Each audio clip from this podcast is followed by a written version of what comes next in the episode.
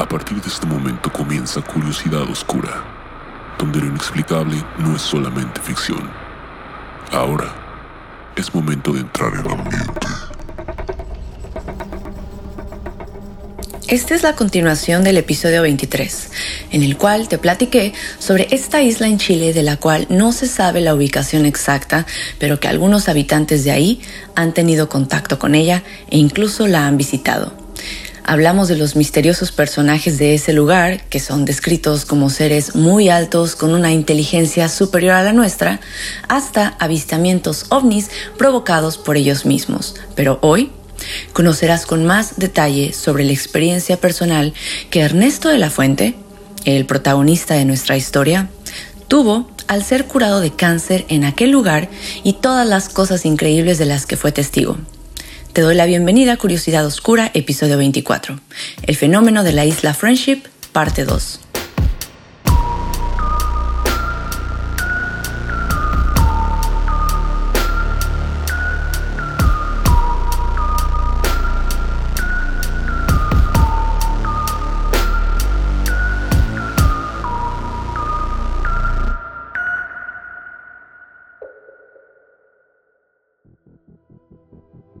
Hola una vez más a cualquiera que vea y escuche esto en cualquier parte del mundo. Yo estoy más que preparada para comenzar con la siguiente parte de la historia. Justo en el episodio anterior nos quedamos en el momento en el que Ernesto llega a la isla y unas puertas enormes se abren para recibirlo a él y a Alberto que venía a cargo del barco Mitilus II. En cuanto entran, Ernesto nota que el embarcadero que los espera es de concreto completamente, incluyendo los muros que lo rodean. Recuerden que en este punto ya está dentro de la isla, o más bien dentro de ese cerro que conforma la isla. Y conforme se van acercando más, observa a lo lejos a Ariel, quien estaba ahora controlando el barco a distancia. Al bajar del barco, Ernesto notó que no había ninguna puerta cerca. Se preguntaba por dónde es que iban a entrar ahora y de un momento a otro una roca enorme que estaba pegada a la pared comenzó a retroceder un par de metros y por ahí es que caminaron para entrar. qué curiosa esta parte, ¿no? Una piedra en la pared era la entrada. Y bueno, entran y había una habitación amueblada y una pantalla en el centro.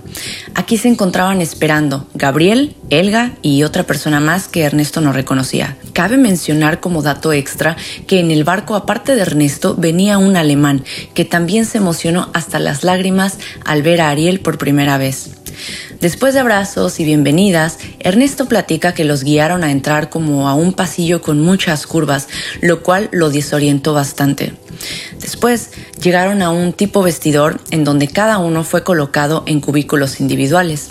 Se les entregó una caja de aluminio y se les pidió que entregaran todas sus pertenencias personales. Después de esto, los pasan a un cuarto con regadera, se bañaron y después los pasaron a otra habitación donde la temperatura comenzó a subir y ellos empezaron a transpirar. Pasaron unos 15 minutos y de ahí, con una manguera, les rocían un tipo de polvo blanco. Después les brindaron un traje de muy buena calidad completamente blanco, algo parecido a un traje como de buzo, y para finalizar le entregaron un brazalete de plástico que era reloj, walkie-talkie y orientador. Una vez ya completamente listo para entrar, es cuando Ernesto comienza a tener fallas en su memoria y solamente recuerda el momento en que ya iba partiendo de la isla de vuelta a su casa. Exacto, su memoria no recordaba nada de lo que acababa de vivir. Que esta parte es frustrante para muchas personas que sabían del viaje que Ernesto hizo a la isla porque todos querían saber detalles, todos le preguntaban sobre cómo era la manera de vivir en Friendship, qué comían, quiénes eran, qué hizo todo el tiempo que estuvo allá y cómo lo curaron. Muchas dudas pero ninguna respuesta. Y es que Ernesto siempre respondía lo mismo. Decía que estuvo alrededor de cinco días, que la cama donde durmió era muy cómoda, que la comida era rica y que vivían bajo tierra con mucha comodidad. Eso era todo lo que muy vagamente recordaba. Y claro, con semejante respuesta tan cortante, hasta yo misma me frustraría. Y no fue sino hasta un día en el que se encontraba manejando que de repente tuvo su primer flashback y recordó una parte de su estadía en la isla. Y básicamente es así que poco a poco, por medio de memorias que le llegaban de repente, Ernesto comenzó a unir las piezas de su rompecabezas. Comenzó a recordar incluso conversaciones e información que aprendió estando ahí. Toda la información que les voy a compartir a continuación son palabras del mismo Ernesto y van a involucrar un poco de todo, desde ciencia hasta religión, pero no de una manera convencional. Recuerden el abrir su mente a las posibilidades y que todo lo que hablo lo hago con mucho respeto. Y dicho esto, les hablaré primero que nada un poco del lugar donde Ernesto durmió y vivió. Él vivía en una pequeña pieza de aproximadamente 3 por 3 metros, con una cama, una mesita con una terminal de computador y una ventana al exterior. La temperatura era constante y de aproximadamente 20 grados centígrados, lo cual para él era de lujo, después de los fríos que estaba acostumbrado a sufrir en Chiloé. Tenía absoluta libertad de movimiento dentro de las instalaciones, las que eran cómodas y funcionales. Así es que fue descubriendo detalles que poco a poco lo fueron maravillando. Casi todo se manipulaba a través de computadoras, lo que no era muy común en esos días de 1989. También había una piscina con temperatura controlada, tres grandes invernaderos, salones con televisión satelital y otras comodidades que Ernesto jamás se hubiera imaginado. Al andar por las instalaciones, él se encontraba con mucha gente en los pasillos. Todo el mundo sonreía y nadie hablaba fuerte. No recuerda haber visto ninguna clínica u hospital. Y esa era la historia que le contaba la gente, pero a nadie le satisfacía y por esa razón es que comenzaron a surgir rumores entre sus amigos más cercanos, diciendo que Ernesto estaba ocultando información y que tenía una relación oscura con los de Friendship y que era un agente encubierto, lo cual no era cierto, solo que una vez más la falta de detalles extraordinarios son los que hacían dudar a la gente. Y conforme pasaban los años, las memorias regresaban. Por ahí del año 2000 es que comenzaron a llegar más recuerdos hacia él y Ernesto siempre se preguntaba, ¿cómo era posible que una persona que fue a curarse y estuvo al borde de la muerte no recuerde cuánto tiempo permaneció en el lugar en que lo salvaron? Que a pesar de que ya había pasado más de 10 años de aquel momento, aún seguía siendo un misterio incluso para él mismo. Pero hablemos ahora de otro de sus recuerdos, a Ernesto se le hacía impresionante la cantidad de energía que se utilizaba en la isla, ya que describe que durante las 24 horas del día, las salas y pasillos permanecían iluminados. Puertas, ascensores, montacargas y cocinas, todo era eléctrico. La temperatura en la localidad chilena de Aysén es bastante baja, oscila normalmente entre 0 y 8 grados centígrados en invierno. Las instalaciones subterráneas de Friendship eran bastante espaciosas, por lo menos comparables en volumen a un gran edificio de departamentos, y su temperatura interior nunca bajaba de los 20 grados centígrados, lo cual se le hacía increíble. También dentro de las instalaciones había una gran piscina templada y tres inmensos invernaderos que ya había mencionado en el exterior, donde la temperatura era de 38 grados centígrados todo el tiempo. Ahí se cultivaba todo tipo de vegetales e incluso frutos tropicales. Se podría decir que Friendship era casi autosuficiente. Pero Ernesto, siendo matemático, no terminaba de comprender cómo es que se mantenían generando tanta energía. Alguna vez preguntó por curiosidad y le dijeron que la energía venía de un generador que tenían instalado abajo. Pero ¿abajo dónde? Si el único barco que llevaba mercancía a la isla, que recordemos era el barco llamado Mitilus II, solo iba cada 10 días y llevaba un par de tambos de petróleo que a pesar de ser de 200 litros, no eran suficientes para alimentar a toda la isla las 24 horas. Más aparte, los generadores hacen mucho ruido y Ernesto describía que en Friendship reinaba un silencio y una paz celestial. Y todo esto se estarán preguntando, ¿cómo es que era financiado? Porque suena un proyecto y un estilo de vida muy costoso si me lo preguntan. Ellos le explicaron a Ernesto que todo esto se había iniciado en los años 70 en California, con una fundación sin fines de lucro y que posteriormente se movieron hacia el archipiélago aprovechando las facilidades de aquel entonces para adquirir tierra. En otra de las conversaciones que tuvo con Ariel, Ernesto preguntó que cómo es que se sabían con anticipación los eventos que iban a suceder. Era impresionante porque desde Octavio y su familia hasta muchos otros que formaban parte del grupo de los once metristas habían sido testigos de primera mano sobre todas las predicciones tan acertadas que habían hecho. El terremoto del 85 en México es un ejemplo de eso, el desastre del Nevado de Ruiz, la explosión del Challenger, las elecciones de Israel, entre otros tantos. Siempre acertaban en los eventos que estaban por ocurrir. ¿Y saben cuál era la explicación de Ariel? Él decía que todas las respuestas a eventos futuros ya están escritos y que debía de leer la Biblia, que todas las respuestas estaban ahí. Suena fuera de este mundo si quiere imaginarse que todo el futuro de la humanidad ya está escrito en un libro, pero el truco aquí es que estos datos están codificados y la Biblia debe leerse de una manera especial para poder descifrar toda esta información. Y al igual que tú que estás viendo o escuchando esto, a Ernesto también le voló la cabeza escuchar eso. Así que Ariel le mostró cómo es que funcionaba y trataré de explicarlo de la mejor manera posible. No es que la Biblia literalmente dijera, por ejemplo, que un terremoto en México sucedería, sino más bien había letras particulares que se tenían que buscar. Ariel le mostró una habitación no muy grande, donde en las cuatro paredes había una pantalla grande, en cada una y todas apuntaban hacia el centro donde había una mesa y sobre ella se formaba un holograma.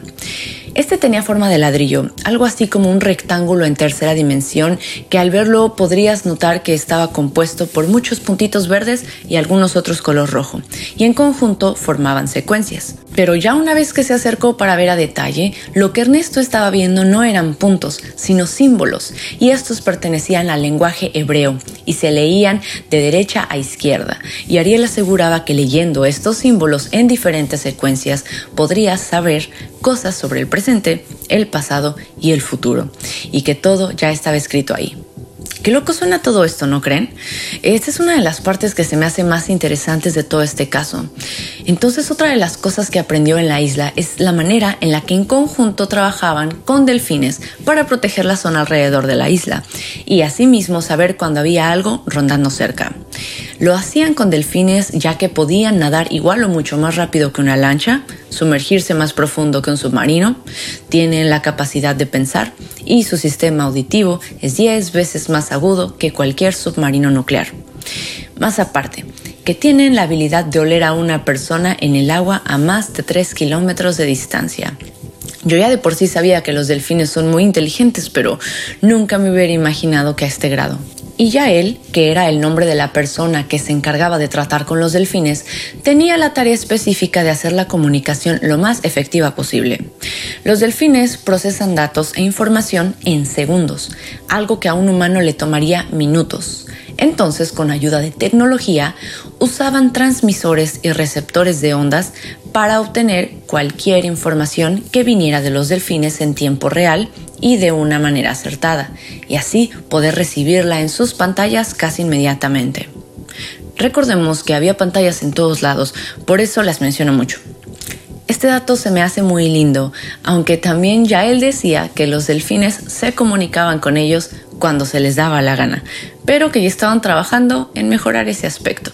Y hablemos ahora de la eterna pelea entre ciencia y religión que ha tenido lugar por décadas, si no es que siglos, en nuestra sociedad. Ariel explicaba que en toda sociedad que parte de cero, ciencia y religión van desarrollándose paralelamente, aunque no a igual velocidad. Decía que la gente blanca de Occidente ahora van mucho más adelante en tecnología que en espiritualidad. Sin embargo, con los orientales ocurría lo contrario hasta hace poco, y que ahora ellos también quieren tecnología, y desgraciadamente la tendrán, solo que no saben que eso los llevará a su destrucción. Y partiendo de esta explicación sobre cómo se va desenvolviendo el mundo en la actualidad, hace referencia a cómo civilizaciones anteriores a la nuestra, claro, han llegado a su fin de la misma manera, En este planeta han existido innumerables civilizaciones, las que se han ido destruyendo a sí mismas, una a una, sin dejar huellas, pero te preguntarás, ¿cómo es posible que no dejaran rastros? Bueno, estamos hablando de periodos de 100.000 y a veces 200.000 años entre ellas. Y la cosa es que el instinto de autodestrucción está en nuestros genes. Y solo una de cada 100 civilizaciones desarrolladas logra, a veces por pura suerte, recordar a su civilización antecesora y así también a veces logran descubrir la causa que destruyó a esa civilización precedente y la evitan. Ariel decía que es ahí, en ese punto que pueden comenzar un desarrollo aceleradísimo que puede terminar convirtiendo a esos seres en ángeles del Señor. Esta es una ley válida para todos los mundos hasta hoy habitados en el universo. Entonces, se podría decir que cuando comienzan a evolucionar ciencia y religión aceleradamente en conjunto hacia el lado del bien, esto le da la posibilidad a una civilización de convertirse como en consejeros de Dios y así poder aconsejar a otras civilizaciones en desarrollo, o al menos es así como lo comprendo yo. Pero, ¿quiénes son los ángeles? Es difícil definirlo. Algunas personas los imaginan como aquellos de los cuadros renacentistas, súper musculosos y atractivos, o los chiquitos con cachetes gorditos y rojos. Todos tenemos conceptos diferentes, pero cuando Friendship hablaba de ángeles, se referían a esos seres superiores que ayudan a cumplir los designios divinos, y que cuando es necesario que vengan a la tierra, Dios les proporciona un cuerpo físico. Eso no significa que estén presumiendo su belleza y sus músculos o que tengan hermosas alas emplumadas. Pero cuando encarnan, sus cuerpos son similares aunque superiores a los nuestros y realizan los milagros que Dios ordena. ¿Cómo? Usando la ciencia y la tecnología, las cuales dominan a la perfección. Las que no hay que olvidar fueron creadas por Dios. Estos personajes necesitan con qué moverse y entre otras cosas usan naves para transportarse, que son las que nosotros hemos bautizado como platillos voladores, ovnis o UFOs, todo dependiendo de la nacionalidad y del idioma de quien los ve. Puede crear mucha confusión entre la comunidad de ufología. En palabras mismas de Ernesto, él decía que debido a la ignorancia humana, siempre se ha tratado de poner a la ciencia y a la religión como enemigos irreconciliables, siendo que, tal como nos daremos cuenta en un futuro no muy lejano, terminan siendo una misma cosa, y que esos mismos ángeles de hecho fueron los que destruyeron Sodoma y Gomorra, ya que eran excesivamente avariciosos injustos entre ricos y pobres, pero sobre todo en su mundo prevalecía la pereza, la gula, inmoralidad sexual y el orgullo.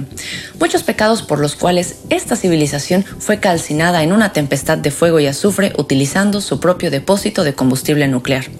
Y recuerden, no estoy explicando esto desde el lado religioso, mi punto de vista es más objetivo realmente estaban causándose a sí mismo y a otros mucho daño, y supongo que eso a Dios no le gustó para nada.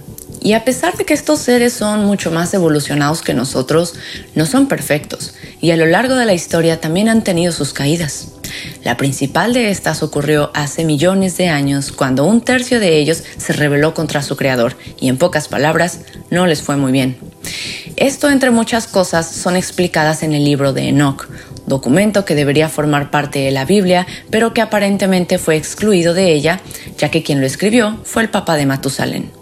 Y bueno, en esa ocasión, de la que se habla en Génesis 6, los ángeles que orbitaban la Tierra algo aburridos se tentaron de tanto mirar para abajo y no aguantaron más, así que se mezclaron con las hijas de los hombres, porque eso sí, eran ángeles, pero no eran de palo, y prácticamente su ADN se mezcló con el de los humanos. Y como cita Ernesto, la genética es una ciencia muy traicionera y el hecho de mezclar a un ser grande con uno pequeño no significa que va a salir uno mediano. Y esto es algo que Dios de antemano sabía y por esa razón ya se los había prohibido. Y pues el resultado de esa mezcla entre ángeles y humanos fue fatal. Y es aquí donde aparecieron los gigantes, la mayoría de tamaño descomunal y moralmente perversos. De hecho, el libro de Enoch describe que tenían un apetito insaciable, que hasta incluso se llegaban a comer a otros seres humanos. Y esto llegó a tal extremo de maldad que fue cuando llegó al punto en que Dios mandó exterminarlos a través del diluvio. Y hasta ahora en la actualidad seguimos siendo vigilados y asistidos por ángeles, pero ahora solamente se les permite darnos consejos. Algo que decía Ernesto es que los consejos que hoy en día nos han brindado los ángeles solo ha aplazado el tiempo para que inevitablemente lleguemos a un final desastroso como humanidad. Y así, una vez más y como ya lo han hecho en el pasado, están humildemente listos para recoger los pedazos y empezar todo de nuevo. Y ellos esperan con paciencia que alguna vez una de estas civilizaciones escuche sus consejos, o en el peor de los casos, encuentre datos suficientes sobre la cultura anterior a la actual para que así no cometa los mismos errores, sobreviva y pueda pasar a la siguiente etapa, es decir, a llegar a ser como ellos y poder pertenecer a los ángeles del Señor. Palabras textuales de don Ernesto. Y bueno, ¿qué pasó después? Ernesto por supuesto que fue curado de su enfermedad, aunque al inicio fue un poco difícil debido a su escepticismo. Se necesitaba de su total cooperación para que su curación fuera posible, pero claro, con todo lo raro de la situación que estaba viviendo, le era complicado creer que era real el hecho de poder recuperar su salud. Y aquí su arrogancia se puso a prueba porque Rafael, que recuerden es otro integrante más de la isla Friendship, le explicó cómo es que debido a estas emociones negativas es que su cáncer se formó y fue creciendo.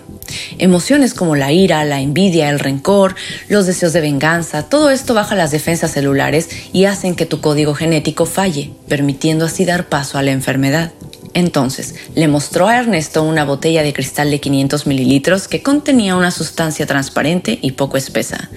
No me voy a poner muy técnica, pero en general esto se lo inyectarían lo más cercano posible a sus tumores, lo cual provocaría que las células cancerígenas comieran vorazmente dicho líquido. Después, con una máquina, harían pasar una corriente magnética a través de su cuerpo, lo cual enfriaría el líquido al punto de la cristalización. Es aquí donde las células malas son destruidas y desechadas después a través de sus glóbulos blancos. Y atención aquí, yo solo estoy explicando lo que vivió Ernesto. No soy experta en medicina ni mucho menos. Recuerden que dejo a criterio de ustedes lo que decidan creer. Y bueno, después de toda esta aventura, Ernesto nunca fue a visitar a un doctor para saber si su enfermedad se había ido. Simplemente regresó a casa sintiéndose muy bien y con muchas ganas de vivir veía las cosas desde otro punto de vista, la gente le parecía más amable que antes, apreciaba mucho más su tiempo, pero sobre todo decía sentir como nunca antes la presencia de Dios. Y no era el Dios de las religiones. Ernesto nunca había sido religioso. Era algo más, así como sentirse más cerca del creador de todo. Y una frase que él comparte que me gusta mucho es que la ciencia no es enemigo de Dios, sino una más de sus creaciones. Y de esa forma aún vivió una larga y sana vida hasta que en noviembre de 2019 falleció en la tranquilidad de su hogar a sus 80 años. Una gran persona que se llevó con él uno de los grandes misterios de Chile y quizá del mundo, y que será recordado por todos los amantes del tema de friendship y la ufología para siempre.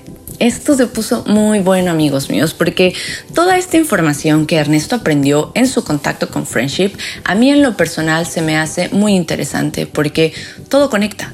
Ciencia, espiritualidad o religión, como ustedes lo quieran llamar, la historia de civilizaciones antiguas, extraterrestres e incluso el arca de Noé y la existencia de gigantes, todo unido por el mismo hilo. Y yo por mi parte les doy las gracias por acompañarme en esta segunda parte y aquí debajo en la descripción les dejaré el enlace directo para que puedan tener acceso y descargar el libro en PDF de Isla Friendship Conexión OVNI, escrito por Ernesto de la Fuente. Les recomiendo muy, muy ampliamente lo descarguen. Es gratis y toda la información que van a leer ahí les va a volar la cabeza y se van a cuestionar un montón de cosas. Si eres nuevo en la comunidad, te invito a que te suscribas y le des like a este video. Eso me ayuda mucho a seguir hablando de estos temas súper apasionantes. Y por cierto, si tienes alguna historia extraña o sobrenatural que compartir, puedes mandarla al correo curiosidadoscurainfo.gmail.com. Ya me han compartido algunas historias increíbles, así que seguiré esperando más historias suyas para así pronto poder compartirlas en un episodio. Yo también he vivido, de hecho, muchas experiencias paranormales, que es lo que me hace creer en estos temas, honestamente. Así que espérenlas muy pronto también. Yo soy Cintia Ventimilla y no me voy sin antes recordarles que Halloween no es solo una fecha en el calendario. Halloween es conocer y explorar el sentido de nuestra existencia e ir más allá de lo desconocido. Halloween es escuchar curiosidad oscura. Hasta la próxima.